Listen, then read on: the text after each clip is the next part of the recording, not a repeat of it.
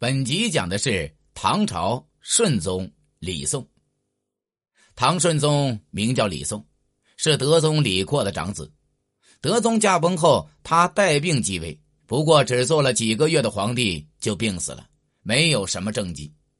李诵生于上元二年（公元761年），正值安史之乱期间。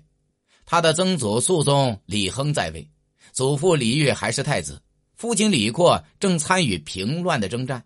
所以，李诵就在这样的乱世中长大。大历十四年（公元779年），李阔即位称帝，即德宗。这年年底，十九岁的长子李诵被册立为太子。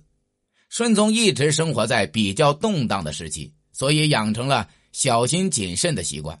他一向行事低调，只尽好自己做太子的本分，对政事从不过多发表意见。即使朝廷党争激烈，时弊太多，他也从不固执己见，因为他很清楚自己一个太子根本没有能力解决这些问题。德宗时期，藩镇多次叛乱，长安失守，李诵被迫颠沛流离多年，也能随遇而安。他在东宫太子之位上做了二十六年，因为循规蹈矩，所以还算一帆风顺。贞元二十一年。公元八零五年正月，德宗病逝，四十五岁的太子李诵继位，即唐顺宗。不过顺宗没有年号，永贞是他退位之后改的。顺宗是在病中继位称帝的。早在贞元二十年（公元八零四年九月），太子李诵就突然中风，不能说话了。当时德宗非常担心，多次前往探视。不过没多久，德宗自己也病倒了。到了第二年正月，德宗病逝，李诵都没能前来为父皇送终。此时宦官的权力也已经很大，他们谎称晋中尚未确定谁来继承大统，以此反对李诵做皇帝。李诵中风后就再也无法言语，幸亏负责起草诏书的翰林学士魏次公坚持立嫡立长，李诵才能顺利称帝。顺宗中风后不能说话，无法亲自处理政务，就命王叔文和王丕代自己理政。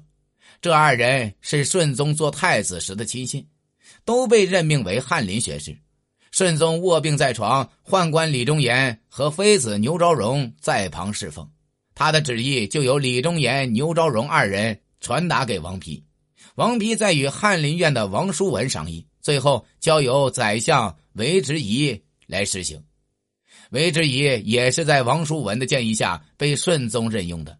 此时朝中还有刘禹锡、柳宗元等名士积极支持，时人称他们为“二王刘柳集团”。他们在顺宗的支持下，对时弊做了一些改革。顺宗在深宫多年，对宦官专权的弊端深有体会，所以他首先想做的就是打击宦官。王叔文等人。罢了德宗末年设置的宫室，废了无房室。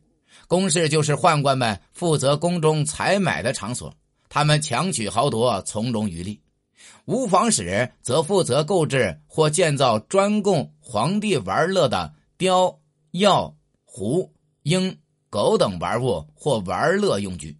王叔文等人还趁机裁减了宫中的冗余人员，并打击贪官，取消进奉。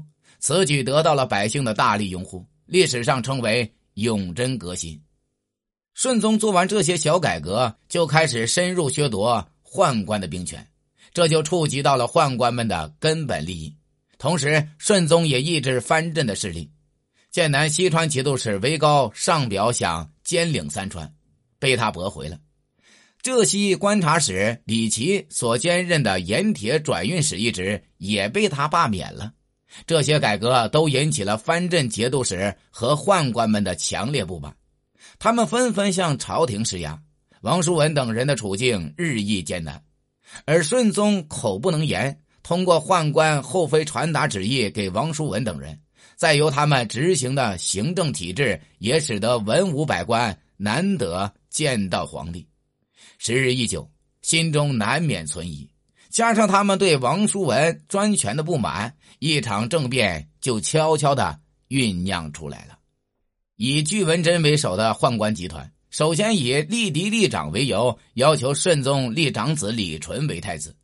太子册立后，节度使韦高等人又响应宦官呼吁，要让太子监国。公元八零五年八月，顺宗顶不住压力，只好同意太子监国。永贞革新也以失败告终。几天之后，顺宗又被迫禅位给太子，成了太上皇，史称永贞内禅。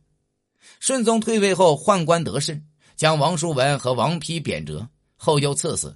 而刘禹锡、柳宗元等八人都被贬到偏远地区做司马，这就是历史上有名的“二王八司马”事件。元和元年（公元806年正月），太上皇李诵忧郁而终，享年四十五岁。他死后葬于丰陵，谥号安孝皇帝，庙号顺宗。他在位不到七个月，只有一个失败的永贞革新和无奈的永贞内禅。在他之后，唐王朝时弊日盛，积重难返，衰亡之势更加无法挽回了。本集已经讲完，下集讲的是唐朝宪宗李纯。